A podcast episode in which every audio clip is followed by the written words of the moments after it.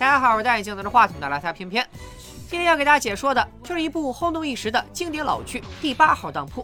明武宗正德年间，西元一五一五年，在一个伸手能见五指的寂静黑夜，一个非常打扮的中年男人带着自己的儿子在街道上步履匆匆。男人只剩下了一只眼睛，口中喃喃自语：“轿子，红色的轿子。”听到身后传来一阵急促的脚步声，他回身望去，几个戴着面具的人抬着红色的轿子向他们跑来。一个闪现之后，把两人扔到了一座气氛诡异的大宅院前。这里就是第八号当铺。男人带着儿子进了门，试探着叫了一声“老板”。现任当铺老板华建哥突然出现。十多年前，为了挽救自家不壮的生意，这位杨老板典当了自己的一只眼睛。可惜好景不长，现在他的买卖又出了问题，只好带着儿子小康再来典当。等一下，所以他的儿子叫杨康啊？华健哥问他：“这回需要多少钱呢？”杨老板说要一万两黄金，可他这老胳膊老腿的也不值钱。华健哥便提出想要他儿子的大脑，反正杨老板破产以后，他儿子也会终身行乞，生不如死。但只要杨老板愿意典当儿子的大脑，给了万两黄金，这孩子一辈子不愁吃穿。这里忍不住吐槽一下，编剧完全不做调研啊！万两黄金什么概念？当时明朝全国的 GDP 也才几十万两黄金。杨老板不应该姓杨，应该姓马。杨老板思考后无奈同意，华杰哥就取走了孩子的大脑，但他却把典当物私自扣下，用在了自己的爱人严颖啊，不是啊兰亭身上。原本失心疯的兰亭神智恢复正常，但华健哥私自挪用典当品的行为已经被当铺的主人黑影知晓。自世间存在八号当铺以来，黑影都会选择那些灵魂偏向黑暗的人来管理当铺，赐给当铺老板永无止境的财富、长生不死的躯体、预知生死祸福的能力，只要求他们回报绝对的忠诚，不得把典当物据为私有。面对华健哥的背叛，黑影不仅收走了兰亭的生命，还收走了他所有的能力，让他永生永世在地火焚身中煎熬。出场只有十分钟的华健哥就此下线，连一首歌都没留下。要不说呢，严营的男人都没有好下场。失去了管理者的第八号当铺，暂时在世间隐匿消失，直到黑影选出下一个合适的老板。啊，所以当铺就这么空了几百年不开张吗？时间来到了西元一九零九年，这天是韩继钱庄的大少爷韩诺和留洋归来的白富美吕玉英的新婚大礼。晚上，小两口正准备洞房呢，突然闯进一个小乞丐。天性善良的玉英觉得他实在可怜，就让管家放了他，给他吃喝。小乞丐叫阿晶，这两年家乡发大水，地里没有收成，很多人都饿死了，甚至出现了人吃人的惨剧。阿晶家破人亡，一路讨饭到省城来，因为脸上的胎记太吓人，也没人肯收留，这才跑到了韩府偷东西吃。管家也很同情他，请求老爷太太让阿晶留下来做下人。第二天，管家让阿晶给去前桌工作的韩诺送午饭，但迷糊的阿晶却忘记了回去的路，被剧院伙计小豆子花言巧语骗去了春满楼，就这样成了头戴花魁芙蓉的看房丫头。到了晚上，韩诺和韵音没见到阿金回来，因为他找到了更好的去处，也就没有太在意。婚后的韩诺和韵音十分恩爱，韵音信奉天主教。这天，他去找教堂的神父，但韩诺进入教堂后却头晕眼花，甚至看到十字架直接哕了。韩诺还以为自己只是吃坏了肚子，殊不知自己已经被黑影盯上了。他其实是下任八号当铺老板的最佳人选。一年后，韵音怀孕了。韩诺沉浸在将为人父的喜悦中，他计划在上海开一家分店。等云英坐完月子，就带他一起去。云英和韩诺见到龙马精神指派新移到本地任职的白神父，据说他有很大可能成为中国地区的书记主教。按照天主教会的等级结构，书记主教是各级神职人员中仅次于教宗的职位，由教宗亲自任命，号称教会亲王。礼服通常是深红色，俗称红衣主教。对白神父试图拉自己入伙的神棍言语，韩诺不以为然。他和白神父握手时，他感到手上有强烈的灼痛感。玉英的孩子即将出生，黑影趁机附身在了他刚出生的儿子身上。前方高度预警，胆小的建议闭上眼睛倒数十秒。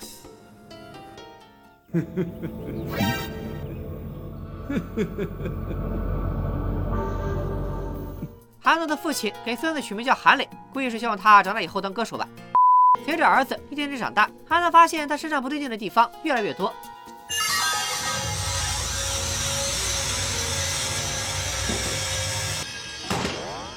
我已经选中了你，你不能违抗。花开两朵，各表一枝。春满楼里，阿晶偷穿芙蓉的衣服，还偷拿芙蓉的指纹首饰打扮自己。这种事儿他已经不是第一次干了，芙蓉也一向惯着他。但今晚芙蓉狠狠打了他一巴掌，因为阿坚竟然想挂牌接客。他一直费尽心思保护阿晶，只让她做自己的丫鬟，希望她即使在这种环境下也能清白做人。没想到阿晶太过贪婪。只因为羡慕他们可以吃好的穿好的，就自甘堕落，要做妓女。阿晶抢了其他姑娘的客人，犯了众怒，挨了一顿毒打。为了平息大家的怒火，他只能自己扇自己巴掌。阿金发誓说，总有一天他要比芙蓉还要红。小豆子不屑的嘲讽：“就凭你那张丑脸，别做梦了，除非去八号当铺找个神天阳寿换一张脸。”说着无心，听着有意。阿金跑出妓院，见人就问八号当铺在哪里。问着问着，就来到了韩家的钱庄，见到了带着儿子的韩诺。刚想上前去打招呼，就被韩磊露出的诡异眼神吓得愣在原地。紧接着，小豆子带人把他抓回春满楼。老鸨以为阿金偷了东西要逃跑，便能堵住他的嘴，又是一顿毒打。晚上，儿子突然消失不见，韩诺到处寻找，一路追了出去，却发现儿子又冲着自己露出了猥琐的笑容。你到底是谁？我是黑暗主宰。我的天！韩诺请求黑影不要伤害自己的孩子，黑影表示那好办，给老子打工呗。第二天，韩磊又爬上屋顶，嘴里说着想飞，跌下来后昏迷不醒，吓得韩诺他妈当场昏了过去。玉英在厨房给儿子熬粥，一转身仆人都不见了，所有的门窗无缝自闭，煮粥的锅被神秘力量弹开，灶上燃起了诡异的蓝色烈焰。玉英着了魔似的，以一个你每天早晨洗头发的姿势，一头扎进了火里。被严重烧伤的孕婴躺在床上昏迷不醒，韩诺终于承受不住心理压力，向黑影跪地认输，答应给他当牛做马。锣鼓声中，红色轿子再次出现，载着韩诺来到了八号当铺。韩诺，我要你成为八号当铺的主人。八号当铺，八号当铺可以典当任何东西，金银财宝、房舍地产。用人家眷、人体内脏、四肢、运气、光阴，我什么也收，什么也要。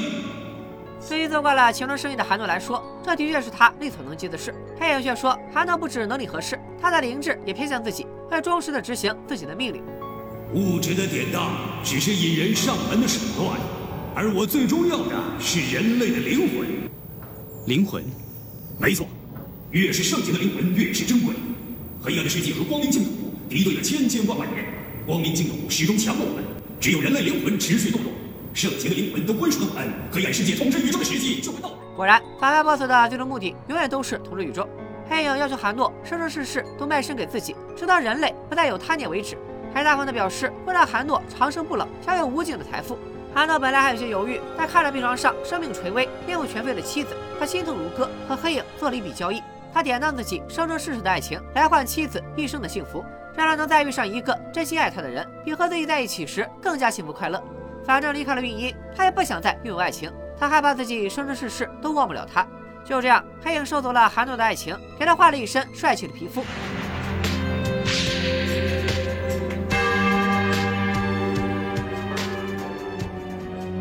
现在你已经是八号当铺的主人了。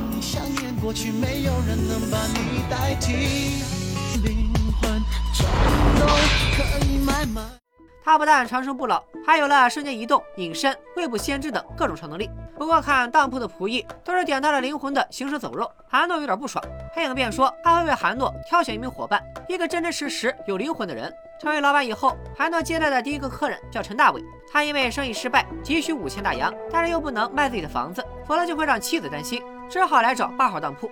韩诺收走了陈大伟商业里的怀表，给了他五千大洋。黑影质疑韩诺，陈大伟的怀表并不值这么多钱。韩诺却说怀表不值，但陈大伟的灵魂值。这个人秉性正直善良，他的妻女会拖垮他，他一定会再来。五千大洋换他的灵魂，这笔买卖绝对不亏。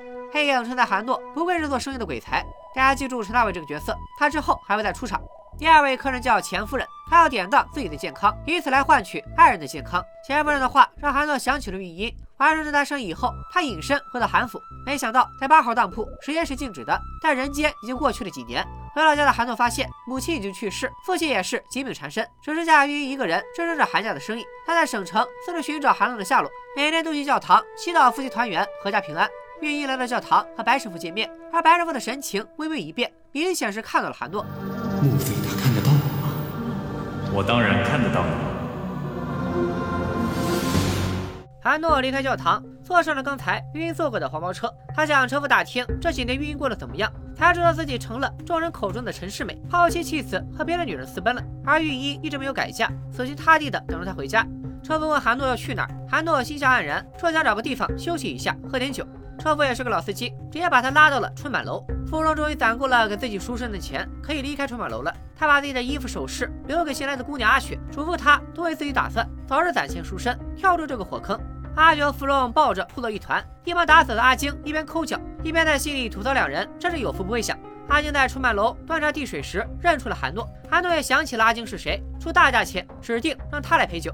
阿静得意洋洋的去换衣服化妆，哪能想到韩诺在去阿静房间的路上听到了芙蓉的琴声，便让小豆子带他去见见这位姑娘。刚好阿雪闯进了芙蓉房里，哭着喊着说自己不想接客。为了救阿雪，本来已经可以离开的芙蓉自愿留在春满楼，用自己的钱替她赎身。芙蓉说自己已经是残花败柳，但阿雪还有大好年华。韩诺欣赏芙蓉的为人，又得知她早已没有牵绊，便请她来做自己的合作伙伴。阿静得知自己的客人又被芙蓉抢了，气急败坏的拿着刀来找他算账。他在门口听到还能要芙蓉做八号当铺的助手，从此以后长生不老，享尽荣华富贵。阿晶兴奋地冲进来，希望芙蓉把这个机会让给自己。芙蓉却说，如果别人求他，他也许会考虑，但是阿晶休想。算了，我根本不需要求你，这原本就是我的机会。他是我的客人，他是我的客人，是你抢我的客人，他是我的。芙蓉暂时下线，但他的故事并没有结束，咱们后面再慢慢聊。阿晶的尖叫引来救援火炬的注意，为了避免麻烦，韩诺只得先把他带回八号当铺。本想等事情平息了再送他回去，阿晶却打定主意要赖在这里。当铺里有取之不尽的美食，对阿静来说，这里简直就是天堂。你杀死芙蓉，只是为了能好吃好穿。嗯，我说过了嘛，我又不是故意的。但是呢，如果我这样杀了他，我每天就这样子吃好的穿好的，我会杀了他。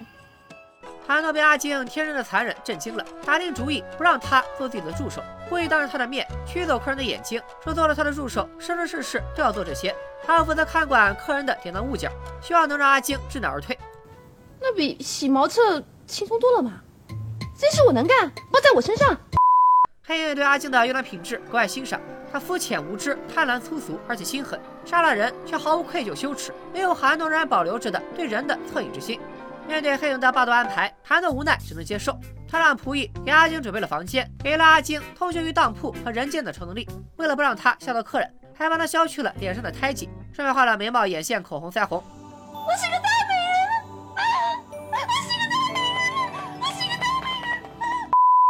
阿晶得知自己可以留在八号当铺，对着韩少爷千恩万谢。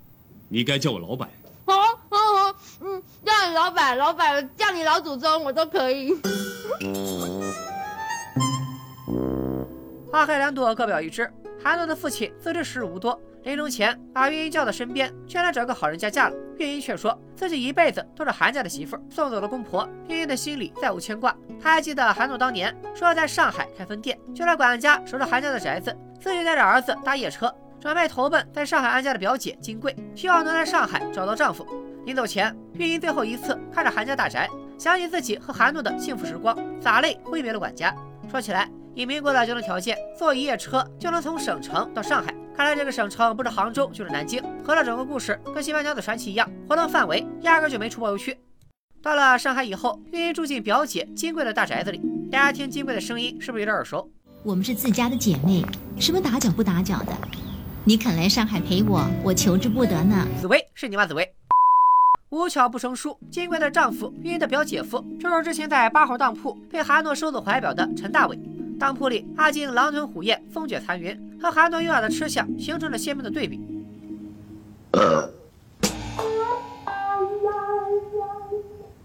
我打嗝了。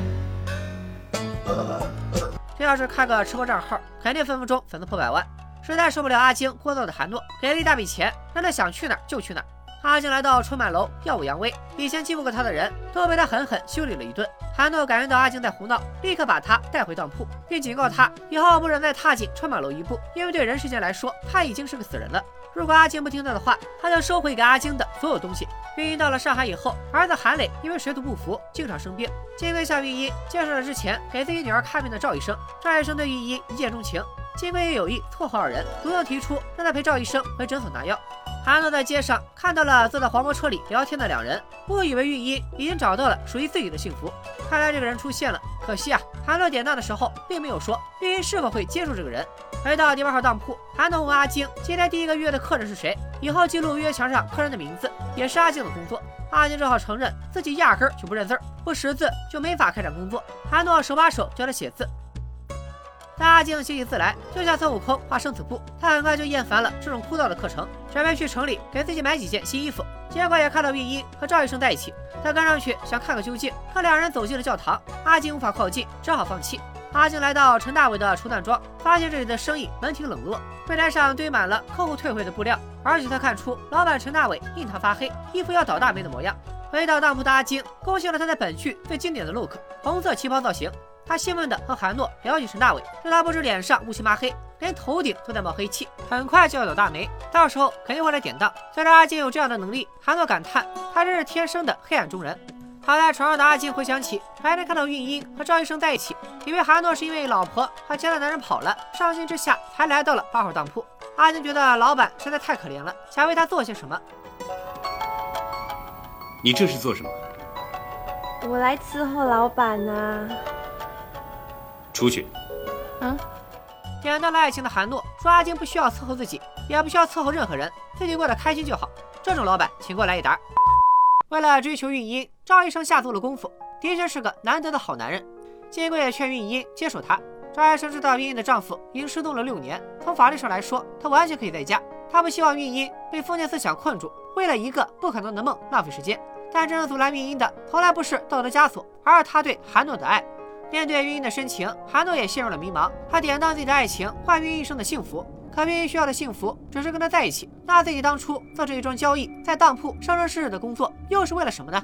花开两朵，各表一枝。如今在洋布的冲击下，国产的手工布根本没人买。陈大伟就想把自己的染布厂改成机械织布厂，于是借了五千大洋高利贷，付了定金，现在还差三万大洋的尾款和运输费。陈大伟想把宅子抵押出去。玉英想起自己以前经营韩记钱庄时，和上海的银行还有一些来往，就带着姐夫来找以前的合作伙伴李世杰。虽然陈家的老屋地段很好，但房龄太旧，就算看在玉英的面子上，也只能贷到一万五大洋。无奈之下，陈大伟又来到了八号当铺。韩老板在线表演理解换装。这是我主宅的契约。如果这栋宅子值得三万块大洋，你就不用到我这来了。银行不做赔本的生意，八号当铺也不会。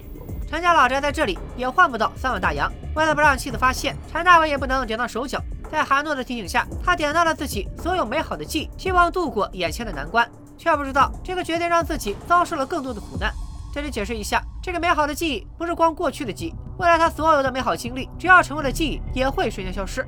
当铺里，阿晶的认字工作进展缓慢，韩诺实在失去了耐心。但阿金却突然提出想再学两个字，也就是韩诺的名字。拿着这两个字，阿金来到当铺存放典当物的地方。原来他想要知道韩诺到底典当了什么，才换来孤家寡人在当铺工作的机会，连老婆跟人跑了都不在乎。韩诺的柜子没找到，倒是找到了韦若的柜子。柜子里有一个金光闪闪的瓶子，里面装着明朝状元韦若的学识。阿金打开之后，无意中吸收了，立刻变得满腹经纶，当着韩诺的面念了一首诗，还流利的写出了“韩诺”两个字。有了学问就是不一样，因为接下来要面对的客人也是个前朝状元。辛亥革命以后，这位客人觉得以前读的书都没有用，需要用自己的十年苦读换取听说洋文的能力。但他不是为了自己的发展，而是为了中国的未来。如今这些陈腐破旧的学士，倒也没有什么作用跟价值了。中国人要想跟洋人平起平坐，倒得先吸收洋人的知识才行。建议大家把格局打在公屏上。一旁的阿晶对此却有不同的看法，和前朝状元展开激烈的学术讨论。他认为，虽然洋人的眼界比中国人开阔，但中国人的学问知识未必落后。古时中国的许多发明都推动了事业进步，因此不能说中国人的学问没有实用价值。刘先生也不该典当十年苦读换取听说洋文的能力。阿金成功凭自己刚刚获得的学识，搅黄了一单即将成交的生意。眼看到嘴的鸭子飞走了，KPI 完不成了。但韩诺奇怪的还不是这个，而是阿金为什么突然变得这么有学问？得知他吸取了韦若的学识，韩诺给他看了前任老板私藏典当物被地火焚身的景象，把阿江吓得够呛。韩诺原本打算收回他的学识，但想起阿江先前粗俗无礼的表现，觉得还是让助手保留智慧比较好。依照八号当铺的规矩，想要有所得，就要有所付出。阿江必须典当他的所有物，那要典当什么呢？典当我的粗俗。啊？写粗俗、粗鲁、无赖、狡猾。没了吧？有，肤浅、轻佻、虚伪。没了吧？言而无信，以及写不下了啦。签名。填个点儿，重洗了一遍属于是。韩诺把它们放进微弱的瓶子里，这些典当物毫无价值，连颜色都是灰的。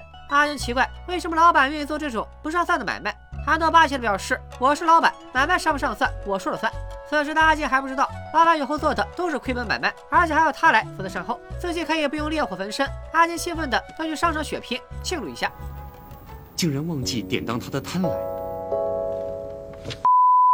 花开两朵，各表一枝。拿到钱的陈大伟还清了欠账，对金贵说是找一个好朋友借的，妻子女儿都没有起疑，一家三口紧紧抱在一起。一旁的韩磊看到这一幕很难过，一直以来他都渴望父爱，对失踪多年的父亲充满怨恨。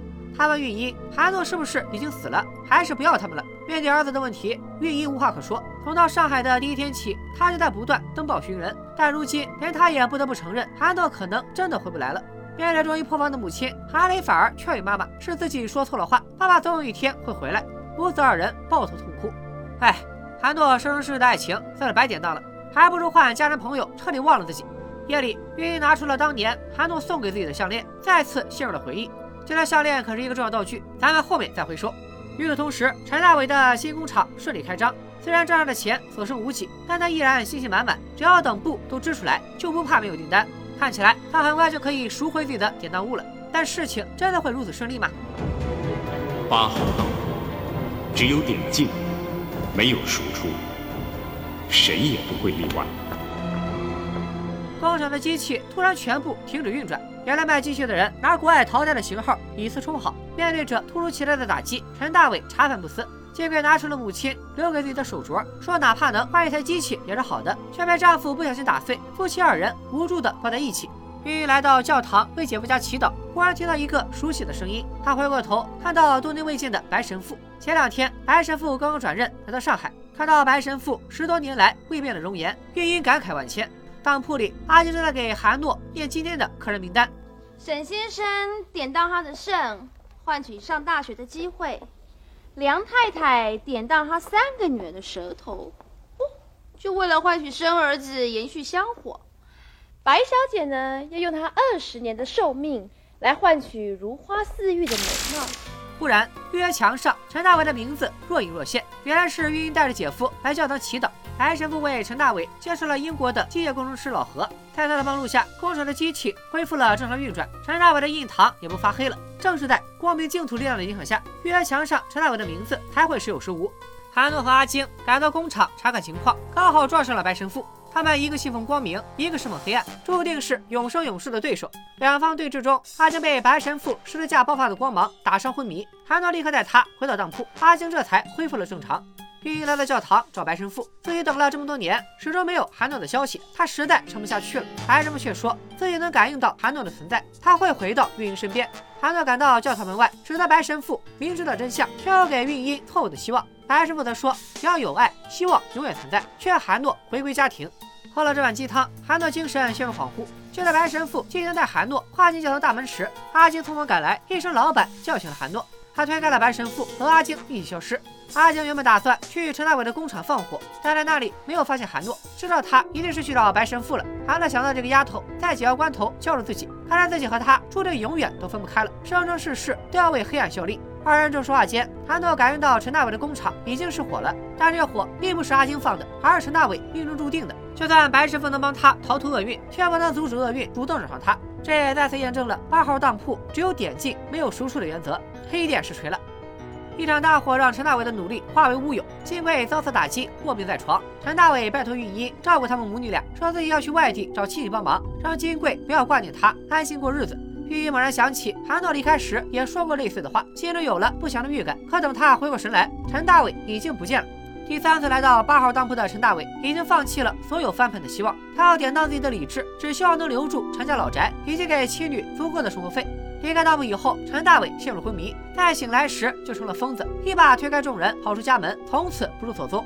半年后，管家到上海来找玉英，说因为军阀混战，韩家祖宅被一把火烧了，所有的东西都烧没了。玉英悲痛万分，韩诺不在了，现在就连两个人留下了无数美好回忆的家也已经不在了。战争一来，八号当铺的生意倒是变得越来越好，收到了很多上等品质的灵魂。阿金兴奋地向韩诺报告这个好消息，但韩诺却并不开心。阿金不明白，他一遍遍地询问老板，离开心爱的妻儿到八号当铺来，究竟是为了什么？是为了吃喝不尽，还是为了长生不老？然而，就连韩诺自己也无法回答，他当初离开到底是不是做错了？以上就是第八号当铺第一到第七集的全部内容。这七集的主要任务就是铺陈世界观，介绍了当铺的种种规矩、黑暗世界和光明净土的对立，以及让男女主进入当铺开展工作。通过剧情塑造了用情至深的韩诺和天真单纯的阿晶这对男女主 CP。其中，阿金的性格刻画尤其出彩，他粗俗肤浅、贪得无厌。为了能进第八号当铺吃好穿好，就杀死了无辜的芙蓉。很多人都说，阿金如果没有被小豆子拐卖，结局也许会不一样。但就算他一直待在韩家，阿正也会因为偷东西被韩诺赶出去。残酷的生活只教会了阿金为了生存不择手段，却没有教会他如何友善的与人相处。像这样一黑到底的反派人士女主，如果放到今天，肯定会被观众骂上热搜。不得不佩服当年的编剧，真的敢写也会写。可恨之人也有可怜之处。阿金的人设和他的悲惨遭遇分不开。见识过人吃人的炼狱景象，为了活下去，对于阿金来说，所有的尊严、所有的道德准则都可以舍弃。另外，玉英这个角色塑造的也相当成功，她善解人意、美丽大方，温柔中又不乏坚强，对爱情忠贞不渝，以至于在韩诺离开以后，又有两个优秀的男人爱她，这件事显得合情合理，请某些不会写玛丽苏的编剧好好学习一下。同时，作为一部奇幻爱情剧，编剧对于大时代背景的琢磨虽然不多，但都很到位。只是通过一个事件，像阿金逃荒、陈大伟办机械织布厂、刘先生学洋文、韩家祖宅被烧、大铺因为战争生意变好，就写出了民国乱世中芸芸众生的抗争与挣扎，让人更加珍惜今天来之不易的幸福生活。必须承认，当年万万的编剧还是很有家国情怀的。书归正传，韩诺和阿晶进了当铺，他们还会遇到什么样的客人？失踪的陈大伟还会和家人重逢吗？苦苦等待韩诺的孕婴能等到她的丈夫吗？下集第八号当铺，时间线直接来到了十年之后，故事也越来越精彩，请大家多多点赞支持，拜了拜。